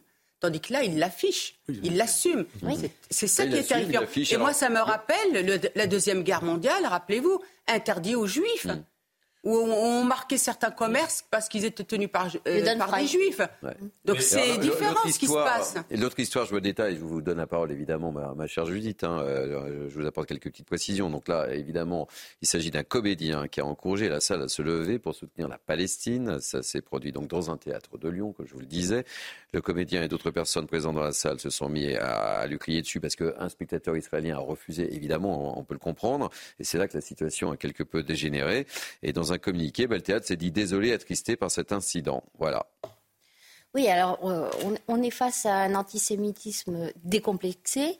Euh, dont Nathan euh, soulignait à juste titre euh, que le, 7 octobre, le pogrom du 7 octobre a joué un rôle de déclencheur et pas du tout la, la riposte israélienne, et qui est légitimé par de nombreux milieux intellectuels, universitaires et artistiques euh, le vecteur de cet antisémitisme étant devenu le wokisme. Vous citiez euh, Black Lives Matter, on est exactement euh, dans le profil type du nouvel antisémite, intellectuel, diplômé, évoluant dans les sphères de la société les, plus hautes et qui considère comme normal de, de de dire que le juif est en quelque sorte euh, l'archétype euh, du blanc colonialiste. Parce qu'en fait, c'est cette euh, assimilation du, juif. Là, on parle pas de l'israélien, on parle du juif. Mm. Imagine, c'est ça qui est terrifiant, c'est le juif, la religion. On ne désigne pas les Israéliens, un pays. Là, on parle du juif. Exactement. Donc on désigne une religion. On revit des scènes, les amis, qu'on aurait espéré ne jamais euh, revivre. Robert, Badinter l'a dit plusieurs fois euh, avant de mourir. Euh, l'antisionisme est le fauné de l'antisémitisme. et c'est cette apparence soi-disant respectable qui lui permet de se diffuser dans ces milieux-là. Et bien sûr, et en disant cela, ça signifie absolument pas qu'on n'a pas le droit d'avoir une réflexion euh, critique et même le devoir sur la politique de l'israélienne. On ne devrait même pas avoir à le préciser. Bien sûr, évidemment. Et ça signifie pas non plus qu'il y a des intellectuels euh, qui peuvent être, même parfois juifs d'ailleurs, qui peuvent être euh, antisionistes euh, et sans être antisémites, mais ça signifie que l'antisionisme aujourd'hui est le principal canal de l'expression de l'antisémitisme. Et en effet, moi je pense qu'une des singularités de ce qui se passe aujourd'hui, c'est que parmi les voix qu'on entend être antisémites ou tenir des paroles antisémites aujourd'hui, ce sont des gens qui se réclament de l'humanisme. C'est-à-dire qu'on est passé d'un antisémitisme religieux, d'un antisémitisme de la race, etc., d'un antisémitisme qui est vraiment d'une perversion euh, absolue, parce qu'il se réclame vraiment, littéralement, du bien. De gauche. Pour faire court, de gauche. Euh, Exactement. On, peut bah ça, euh, mais, mais, même, pas, même pas que d'ailleurs, mais, mais en tout cas, et, et je voulais juste revenir là-dessus, il y a des tâches. les gens féministes qui ont refusé de condamner, c'est quand même extraordinaire il y a eu euh, un des plus grands euh, euh, massacres sexuels de ces dernières années, c'est le 7 octobre, sur des femmes juives et pas que juives d'ailleurs, israéliennes. Et, vous avez des gens qui ont refusé de condamner et des arabes israéliennes qui ont refusé de condamner, qui ont été dans une sorte de relativisme absolu. Et je répète juste que je trouve ça totalement, et c'est triste à dire, hein, mais parfaitement normal qu'on voit ce genre de, de, bah, situation tragique. Parce qu'à partir du moment où vous avez même des personnalités publiques, où vous avez même des élus qui s'expriment comme on pouvait voir certaines personnes s'exprimer dans les années 20 ou dans les années 30, c'est tout à fait normal que ça ait un impact Alors, sur la population. On va pas dire normal, on va dire logique. Logique, bien sûr. Explicable. Mais mécanique, explicable. Mais c'est pour ça que quand euh, Franck Tapiro a une autre manière de, de qualifier les choses, il dit on n'est plus dans l'antisémitisme, on est dans l'anti-judaïsme. Je trouve qu'il n'a pas tort. Je trouve qu'il n'a pas tort et ça qualifie mieux, je pense, ce qui se passe aujourd'hui. Oui, non, mais on a dit à peu près, moi, j'ai pas grand-chose à ajouter à ce qui a été dit. Je réfléchissais à quel pouvait être, en fait, le fonctionnement de quelqu'un qui, qui, qui, qui, en arrive à ça. Voilà, j'essaie. Alors, euh, effectivement, il y a une partie de la gauche on se souvient, nous en France, qui a structuré, c'était l'affaire Dreyfus en réalité, et c'était beaucoup la droite et l'extrême droite, euh, mhm. même si on sait qu'il y a aussi la gauche. Donc, et essayé d'essayer d'imaginer. Mais comment il a pu imaginer également afficher ça dans son magasin et que ça ne suscite pas de réaction C'est ça qui est Moi, je pense qu'il y a une montée, notamment avec les réseaux sociaux, d'un esprit complotiste qui est absolument sidérant aujourd'hui et qui, et qui donc revient à dire ben, que, en gros, les Juifs seraient une communauté homogène, qui ferait tous la même chose, qui aurait des plans secrets, etc. Tout ce qu'on a pu entendre revient un peu euh, comme ça, et je trouve ça absolument abominable et absolument effrayant euh, qu'on en, en, soit là. Oui, j'ajouterais juste une chose, c'est que je pense que dans l'antisémitisme contemporain, il, faut, ce serait une erreur intellectuelle de le réduire aux expressions antisémites, aux paroles antisémites, etc. Ça commence par quelque chose, à mon avis, de très précis et de parfois fait en toute innocence, qui est une sorte d'incitation pernicieuse qui pèse sur les juifs à s'exprimer sur la politique israélienne. Euh, on demande souvent aux juifs comme ça, mais alors euh, tu te désolidarises. Euh, et ça, si vous voulez, est-ce que si on croise un Saoudien, on va lui demander de s'exprimer sur la politique de l'Arabie saoudite. Mm. Est-ce que si on croise quelqu'un qui euh, est originaire de Chine, on lui demande s'il est solidaire de la situation des Ouïghours? Jamais. Et, d'ailleurs, et c'est tout à fait heureux, c'est tout à fait Même normal. Un musulman, Ce serait horrible. Euh, L'Azerbaïdjan, par exemple, un musulman. Oui, euh, etc. Ce serait absolument horrible. Et, les Juifs sont les seuls qui subissent ça. Et il faut quand même reconnaître une chose. Sandrine Rousseau est souvent critiquée pour mille et une raisons. Mais moi, j'observe euh, avec attention son attitude depuis le 7 octobre. Et c'est une des rares. En tant que féministe, elle a eu des mots parfaits sur ce qui s'est passé le 7 octobre. Et en tant que femme de gauche, elle a dit à plusieurs reprises que la gauche devait faire un vrai débat critique, un vrai débat interne, des vrais états généraux sur la place de l'antisémitisme dans l'imaginaire d'une partie de la gauche. Et il faut saluer euh, les, positions qui ont été les siennes. Elle n'est pas la seule à avoir tenu ces positions. Mais je pense que c'est important pour aussi dire qu'il euh, ne s'agit pas de viser toute la gauche, ni toute la NUPES ou toute Voilà. C'est vraiment, mais c'est un imaginaire par contre qui est vraiment prégnant. Mais en plus, je ne pense pas que ce soit, parce qu'à vous entendre, on dirait presque que c'est une, une politisation du débat. Je pense que c'est l'inverse. Je pense qu'il y a une dépolitisation complète du débat et qu'ensuite on demande chacun par rapport non pas à ses convictions intimes, mais par rapport à son appartenance, qu'elle soit religieuse, qu'elle soit ethnique, etc., euh, ce qu'il doit être ou penser. Et en fait, c'est le fruit d'une dépolitisation politique. Mm. Je, je, pense que le, le, le, nœud du problème, il est que nos sociétés se dépolitisent euh, de plus en plus, en réalité, sur les questions de fond, et donc euh, ben, eh ben, rejoignent finalement des, des stéréotypes absolument effrayants effrayant. En tous les cas, on voulait euh, aborder absolument euh, dans un tel contexte ces deux affaires qui nous ont profondément euh, choqués. Euh, on va marquer une pause. Vous faites quoi le week-end prochain? Vous avez prévu de partir quelque part en vacances? Enfin non, vous êtes mobilisés sur l'antenne de CNews. Oui. hein. Vous êtes des, des fidèles parce que euh, je vous conseille de ne pas prendre le train. Ça sent le roussi. Ça sent le roussi. Il y a une petite menace de grève. On sera avec euh, Bernard euh, Sintolizzi, qui est délégué syndical Force ouvrière, cheminot de la région PACA. On lui posera la question, mais pourquoi? Pourquoi Est-ce que c'est pas prendre en otage euh, les Français parce qu'ils ont obtenu des choses, Comme mais peut-être pas assez. Je sais pas. On lui posera la question et puis vous réagirez aussi. Bon, vous vous rassurez, vous partez pas en week-end. Non, Vous prenez pas de pas train. Moi, j'ai un colloque, mais pas enfin. Bon, très bien. Allez, on marque une pause. On s'arrête euh, dans notre gare euh, CNews pour quelques instants. On vous retrouve dans quelques instants encore euh, pour la dernière ligne droite de Midi News. À tout de suite.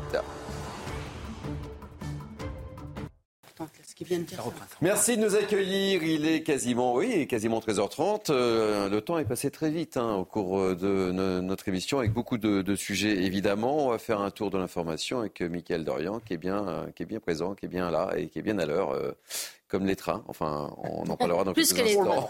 pour le moment. À Paris, les magistrats ont rendu hommage à Robert Badinter. Vous les voyez réunis devant le palais de justice de, de Paris pour saluer la mémoire de l'ancien garde des Sceaux et avocat. Robert Badinter est décédé vendredi à l'âge de 95 ans. La colère des agriculteurs gronde aussi en Inde. Ils sont des milliers aujourd'hui à défiler en direction de la capitale New Delhi. Ils réclament des prix minimums pour leur récolte. Les forces de sécurité indiennes ont tiré des gaz lacrymogènes pour tenter de les arrêter. Et puis l'appel à la responsabilité du patron de la SNCF face à la menace d'une grève. Jean-Pierre Farandou demande au syndicat de réfléchir et ajoute qu'il ne peut pas dire oui à tout sans mettre en péril l'unité sociale du groupe. Eh bien, ça tombe bien, ça va être la première thématique de notre dernière demi-heure. Merci, euh, mon cher Mickaël. Je vous présente le plateau qui m'accompagne depuis le début de, de Mini News. Naïm Fadel, Judy Vintraube, Frédéric Durand, Nathan Dever et Rudy Mana, euh, que j'ai plaisir d'accueillir, porte-parole Alliance Sud. Vous allez bien, Rudy? Très bien. Belle chemise? Merci beaucoup. Syndicat majoritaire, hein, c'est normal. Là, je suis impressionné quand même. Ah, mais je sais, c'est pour ça que je voulais le faire. Là, je euh, dis, je voulais euh, vous waouh. impressionner. Ouais, ouais, mais là, euh, J'ai réussi mon coup. ouais, impressionnant quand même. Vous voulez la même Vous voulez la même Bah, je sais pas, peut-être. la prochaine fois, Thierry. Et vous en avez en différentes couleurs? Tout ce que vous voulez. Formidable. C'est ces petits détails-là qu'on voit les, les grands syndicats, hein, c'est ça. Allez, on va commencer, les amis, euh, puisque Michael Dorian nous parlait euh, de la grève euh, potentielle. Je ne sais pas si euh, vous y allez comment, vous, à Marseille en, En train. en train Ça tombe bien. Et c'est a priori le week-end prochain. Euh, J'espère que j'aurai descendu à Marseille quand même. Parce que... Euh, dans quelques instants, on sera avec euh, l'un de nos euh, invités, Bernard Citolesi, euh, qui est délégué syndical Force ouvrière cheminée de la région PACA. Il est peut-être là d'ailleurs. hein. Bonjour euh, Bernard. Bonjour à vous, bonjour au plateau, aux téléspectateurs. Alors, euh, on dit Sintolesi ou Saint-Olesi Voilà, c'est un peu les deux, ça dépend, ça dépend comment on veut. On fait comme on veut. Saint-Olesi, ça sonne pas mal. Alors, vous allez nous expliquer dans quelques instants pourquoi vous avez euh, envie de faire grève le week-end prochain. Je vais vous faire d'abord écouter Jean-Pierre Farandou, euh, votre PDG, euh, sur euh, le mouvement que vous voulez lancer. Et puis ensuite, on rentre dans le vif du sujet ensemble. On, a- on écoute d'abord votre PDG. Je regrette pour les Français, franchement, je suis, je suis chagriné, je, je- je regrette vraiment que la SNCF ne puisse pas être complètement au rendez-vous. On va, on va raisonner en termes de priorité. D'ailleurs, je me bats jusqu'au dernier moment. Si aujourd'hui j'arrive à convaincre un contrôleur de ne pas faire grève, c'est 500 Français de plus qui peuvent partir en vacances. Voilà, donc il faut bien mesurer la responsabilité des uns et des autres. Les Vous les appelez à la responsabilité, ces contrôleurs Ouais, je les appelle à, à réfléchir, à bien prendre la dimension des avancées qu'on a été faites. Elles sont sérieuses, elles sont solides, elles sont cohérentes. Et je le redis, on est prêt à traiter toutes les revendications, mais dans un processus à froid qui met de la cohérence sociale. Dans les orientations que j'ai données à un voyageur, c'est on va partout. Mhm. Bien sûr, on va essayer de faire tous les trains qui vont à la- à la- aux vacances de neige, dans les Alpes et dans les Pyrénées. Et enfin, notre offre Junior et compagnie. Bon alors, qu'est-ce qui va pas, euh, Bernard Sintolesi Parce que vous avez obtenu des choses quand même. Euh, ben, vous savez bien qu'après, le, le, le malaise social, il est, il est quand même assez général, aussi bien à la SNCF que dans, dans la société. hein. Après, aujourd'hui, effectivement, ben, les contrôleurs euh, vont avoir une action spécifique pour revendiquer euh, des mesures particulières qu'ils estiment utiles et légitimes. Ben, après, c'est comme un petit peu tout- toutes les catégories professionnelles. hein. Quand vous avez les, paysans qui vont sur les autoroutes, euh, vous avez les taxis, vous avez les pilotes d'a- d'avion, voilà, vous avez les policiers qui revendiquent à juste titre. Donc voilà, aujourd'hui on en est là. Euh, le problème, effectivement, notre PDG parle de responsabilité, mais elle est à tous les niveaux. Aujourd'hui, nous, on estime que nos revendications euh, ne sont pas suffisamment entendues et qu'il faut qu'il faudrait mettre un sacré coup de collier. Je me permettrai juste de vous rappeler quand même que l'entreprise a fait 2,4 milliards de profits en 2023, record historique. Donc je pense que c'est les moyens y sont. Euh, il faut tirer en avoir la volonté. Vous faites référence aux agriculteurs, mais le mouvement été très populaire. Je crains que si vous commencez à, bloquer les trains le week-end prochain, le mouvement soit nettement moins populaire chez les Français, euh, sincèrement, euh, Bernard.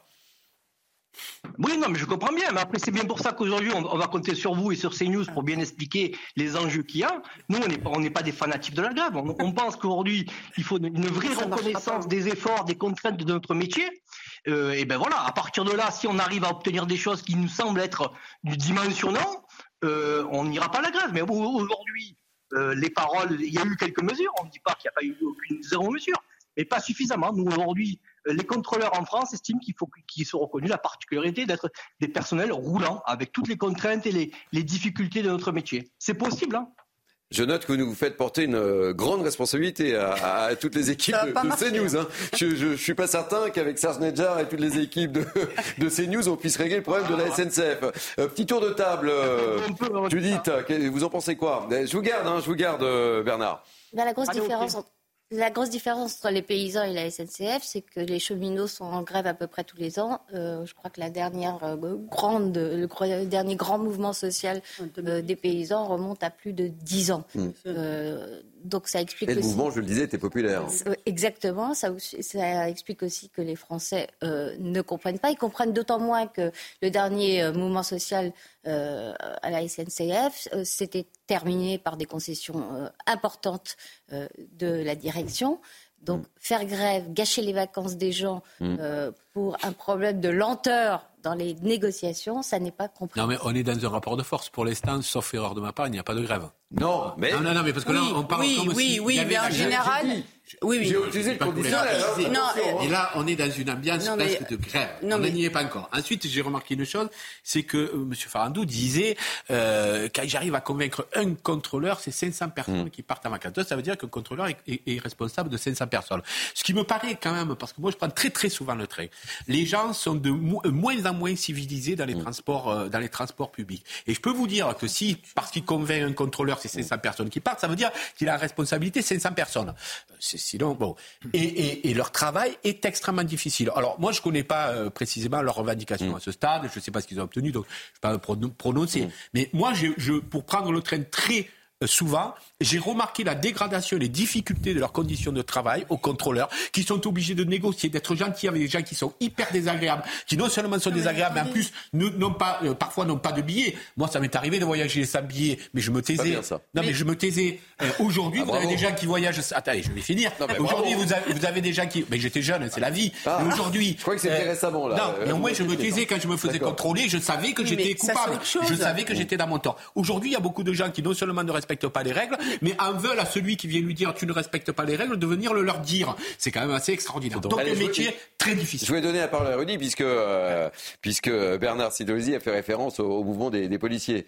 Ben, vous savez, bon, déjà oui, effectivement, il y a eu des mouvements de policiers parce qu'il nous arrive aussi d'être en colère. Hein, et quand on est en colère, on essaye de, de, de, l'exprimer. Mais vous savez que dans les trains, maintenant, il y a beaucoup plus de sécurité puisqu'on a obtenu l'avancée voyager protégé et que dans chaque train, maintenant, quasiment chaque train, il y a des policiers qui sont là pour aider les contrôleurs s'ils en ont besoin, bien évidemment. On ne va pas intervenir sur quelqu'un qui jette euh, euh, un papier par terre. Pas chaque train. Hein. Mm. Alors, très sur, les trains, sur les trains, euh, sur longue, longue distance. Longue distance, il y en a très, très, très, très, très souvent. Et vous savez que dans les régions, je parle de la région que je connais, la région sud, on a eu également la gratuité où on doit aider également les contrôleurs. Et ça, je trouve que c'est une belle avancée pour les contrôleurs et pour les policiers. Oui, bien sûr. C'est drôle. Moi, je voulais juste revenir parce que je prends très souvent le train aussi. Et j'ai une expérience un peu différente de, de, la vôtre, en tout cas un regard sur. Moi, il me semble que globalement, à la SNCF, il arrive souvent que la qualité des services, c'est pas grave du tout, hein, mais je le constate, soit assez détériorée. Alors ça peut être des détails, on mm. s'en fiche, le, Wi-Fi qui marche pas, euh, des retards en permanence, etc. Mais c'est pas très grave.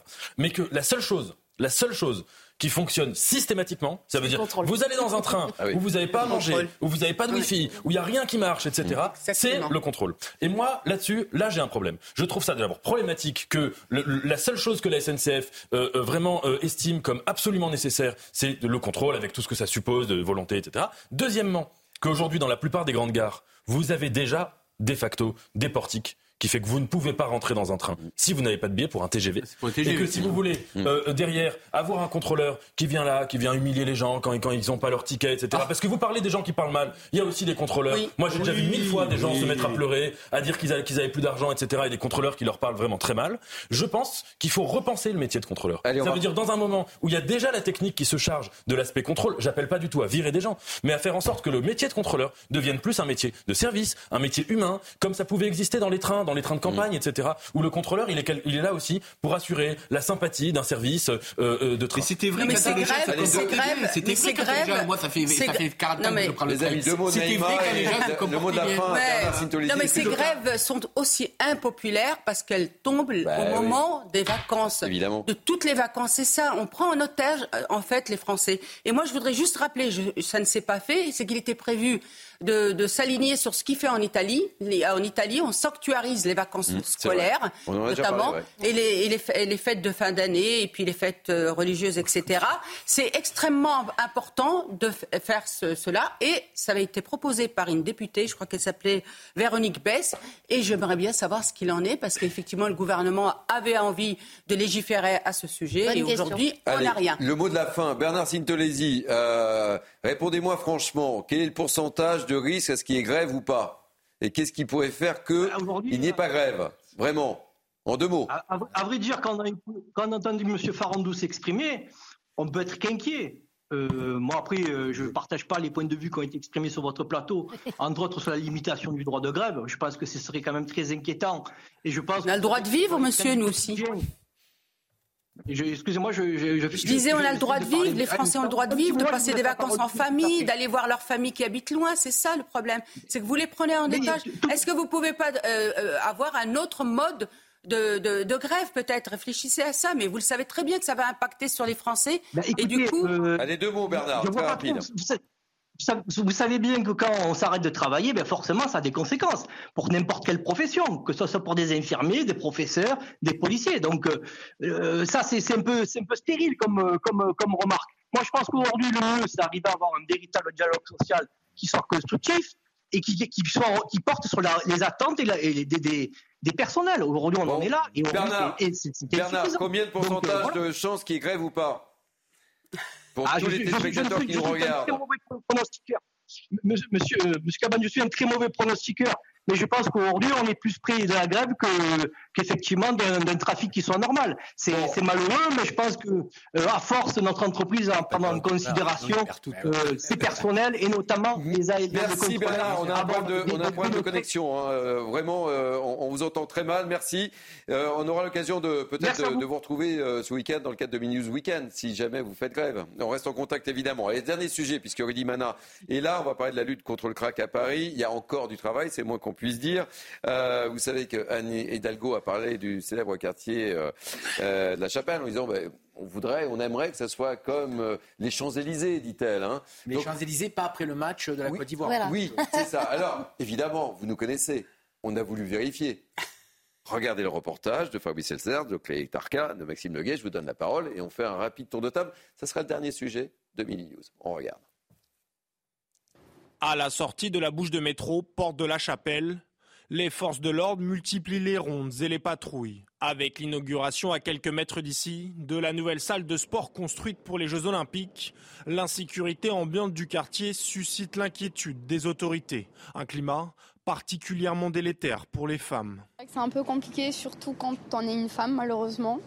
Euh, donc surtout le soir, c'est pas très euh, sécurisé. On doit tout le temps euh, rester enfin, surveiller un peu nos, un peu partout quoi. Ici, la consommation et la vente de substances illicites en tout genre gangrènent le quartier. Arrivée il y a une semaine, cette femme a déjà décidé de quitter les lieux. En attendant la fin de son préavis, elle improvise pour rester en sécurité. Je suis passée sous un pont qui n'est pas du tout éclairé, complètement dans le noir. On se demande ce qui peut se passer parce que là, il n'y a pas de caméra. On sait que les voitures, si elles voient quelque chose qui se passe, et ben, au final, ils feront rien.